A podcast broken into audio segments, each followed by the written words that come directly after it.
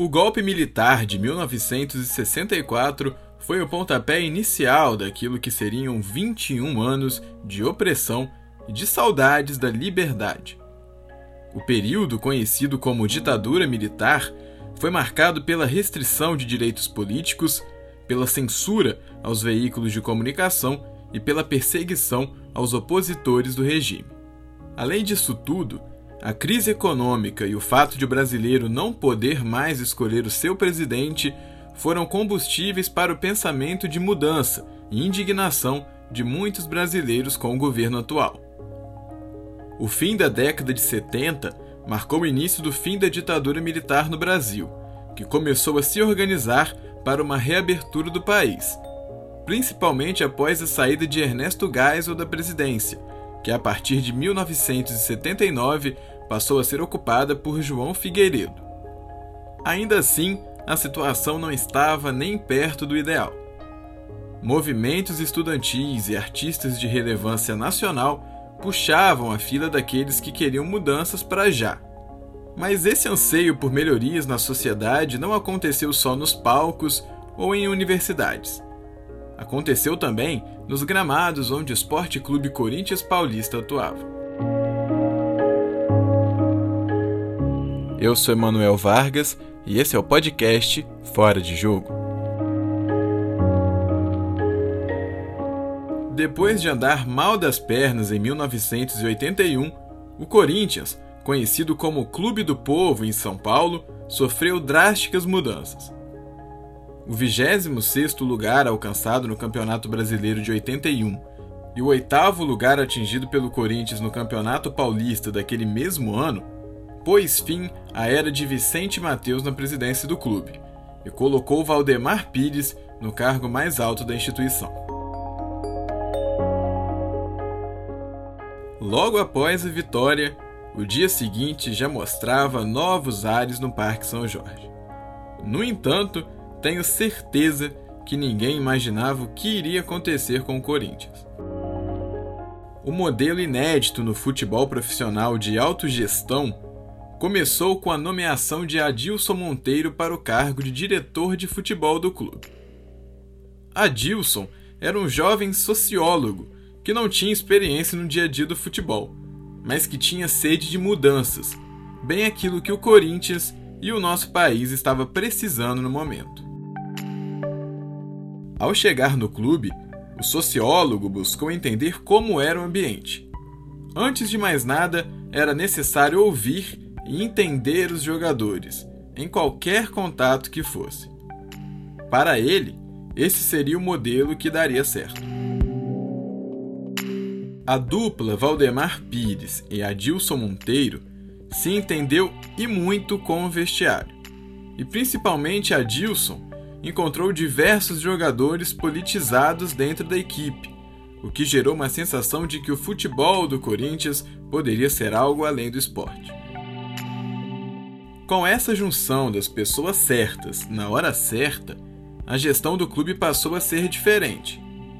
As decisões importantes começaram a ser tomadas em conjunto, com cada um dos funcionários envolvidos tendo o mesmo peso para o voto. 1. Um, isso valia desde o roupeiro até o próprio presidente. Questões como contratações, regras sobre consumo de bebida alcoólica e sobre a concentração eram decididas dessa forma.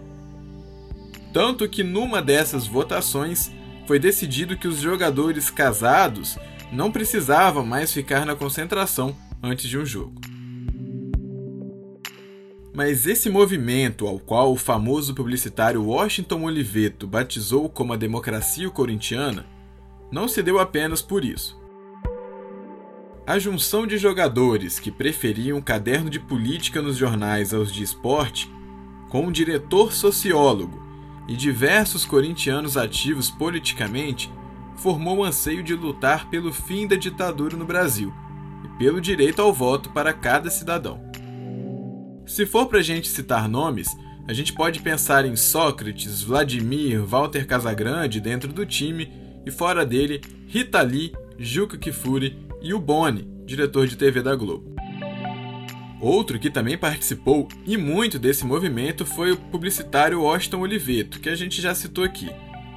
Por muito tempo, ele desempenhou a função de diretor de marketing no clube, chegando inclusive a criar a marca Democracia Corintiana, que tinha até uma tipografia inspirada na Coca-Cola. Ele também foi responsável, muitas das vezes, por liderar algumas ações do Corinthians em defesa pela democracia e direito ao voto, como em 1983. Naquele ano, o Corinthians jogaria a final do Paulistão contra o São Paulo, em pleno Morumbi. Antes da bola rolar, além da escalação das duas equipes, uma outra coisa chamou a atenção. Os jogadores do Corinthians entraram em campo segurando uma faixa que dizia o seguinte: ganhar ou perder, mas sempre com democracia. Naquele caso, o Corinthians ganhou com democracia e se tornou bicampeão paulista, já que no ano anterior também havia vencido a competição. Além dessa ação na final do Paulistão, teve também diversas outras, como as frases diretas já e eu quero votar para presidente estampadas no uniforme. Já que falamos de democracia, algo que é do povo, eu não poderia estar aqui sozinho. Por isso, convidei o Bruno Cassiano, que é jornalista e escreve para o SCCP Scouts e a Central do Timão. O Bruno também está no podcast Trincast. Então, vamos parar com apresentações e vamos ver o que, que o Bruno tem para falar aí pra gente. A democracia corintiana influenciou o torcedor do Corinthians, de certa forma, a acompanhar mais a política e lutar é, para ter o seu voto. Porque era um, foi um movimento criado dentro do futebol, dentro de um clube de futebol, algo que é impensável nos dias de hoje, até mesmo naquele, naquela época. Mas que se expandiu para fora do esporte. Se expandiu para fora do esporte e tomou as cores de uma luta, os ideais de uma luta, que era a democracia, que era o direito ao voto. Sob o governo do trigésimo presidente da República, o Brasil de João Figueiredo passou a ter de volta algumas coisas as quais estava proibido de ter. Alguns debates políticos voltaram para a televisão e alguns políticos foram anistiados e puderam voltar para praticar sua cidadania aqui no país. Era um período de reabertura. Estava chegando ao fim a ditadura militar brasileira.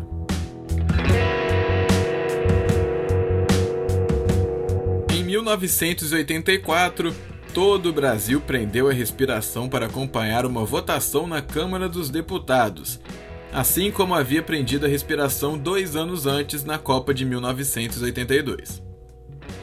Com os olhos vidrados na TV, a expectativa do povo era que a emenda Dante de Oliveira fosse aprovada pelos deputados. Essa emenda permitiria ao povo escolher o seu presidente por meio de eleições diretas, algo que não acontecia desde 1960. Com os anseios da população, era claro que a imensa maioria do povo brasileiro queria que a emenda fosse aprovada. Mas para os deputados da época, ou até mesmo os de hoje, isso parecia não importar muito não.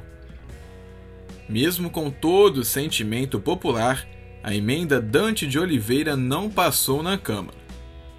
Foram 298 votos a favor, sendo que seriam necessários 320. Se para o país inteiro essa não aprovação da emenda já foi pesada, para os corintianos foi ainda pior.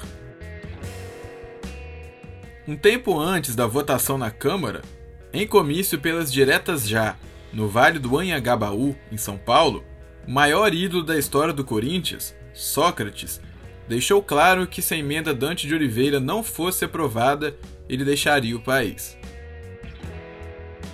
Com tudo isso posto na mesa, Sócrates deixou o Corinthians em 1984 para se dirigir à Itália, mais precisamente a Florença, para atuar pela Fiorentina.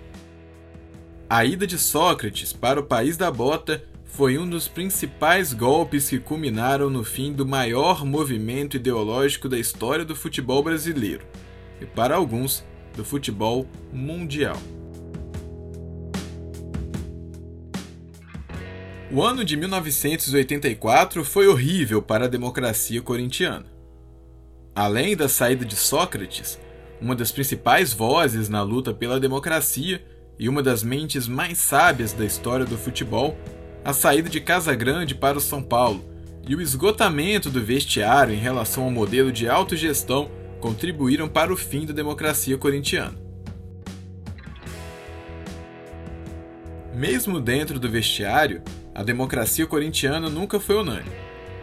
Alguns jogadores, como os goleiros Emerson Leão e Rafael Camarota, constantemente não se sentiam incluídos ou representados por aquilo que acontecia no clube, tanto que não são poucas as entrevistas deles criticando o movimento.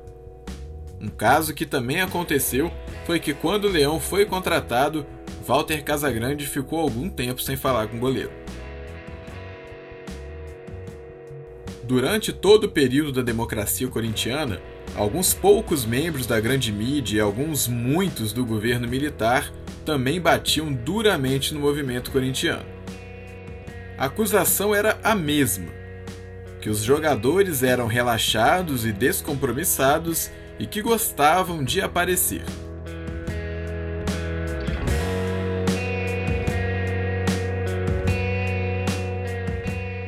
Mas o fim mesmo da democracia corintiana chegou no dia 1 de abril de 1985. Naquele dia, o diretor de futebol e sociólogo Adilson Monteiro foi derrotado nas eleições para a presidência do clube por Roberto Páscoa. O pleito terminou com um placar de 162 votos de Páscoa contra 130 de Adilson, além de uma grande confusão.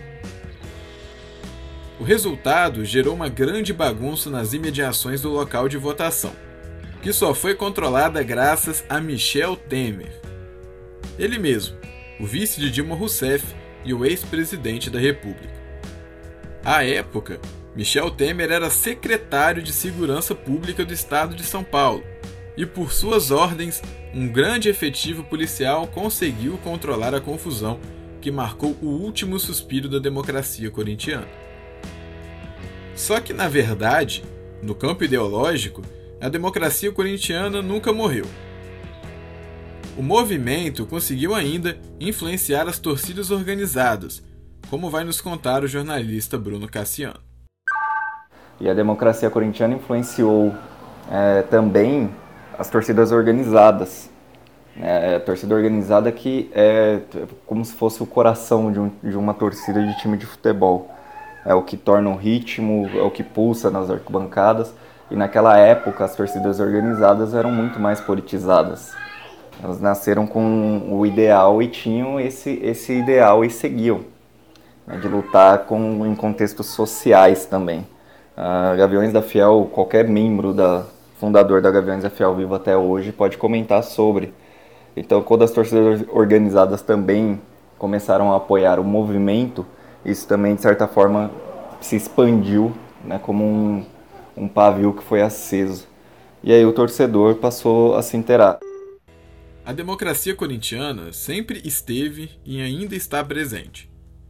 O maior movimento ideológico que o futebol brasileiro já viu foi fundamental para levar assuntos políticos e bastante sérios para o público do futebol, que muitas vezes não entende a importância da política e nem mesmo que representa uma democracia, por exemplo. É um movimento que até hoje é visto com muito carinho, tem uma ala que, que discorda sobre sua importância, sobre a sua influência, mas que é inegável é, o tamanho desse movimento, porque tanto aqueles que discordam procuram confirmar que isso é, tanto aqueles que discordam tem como confirmar que isso é democrático. Né? Concordar e discordar é algo democrático. E aquele movimento era plenamente democrático dentro das quatro linhas, dentro das dependências do clube e também, de certa forma, fora das dependências do clube, em um contexto de sociedade, em uma época de ditadura.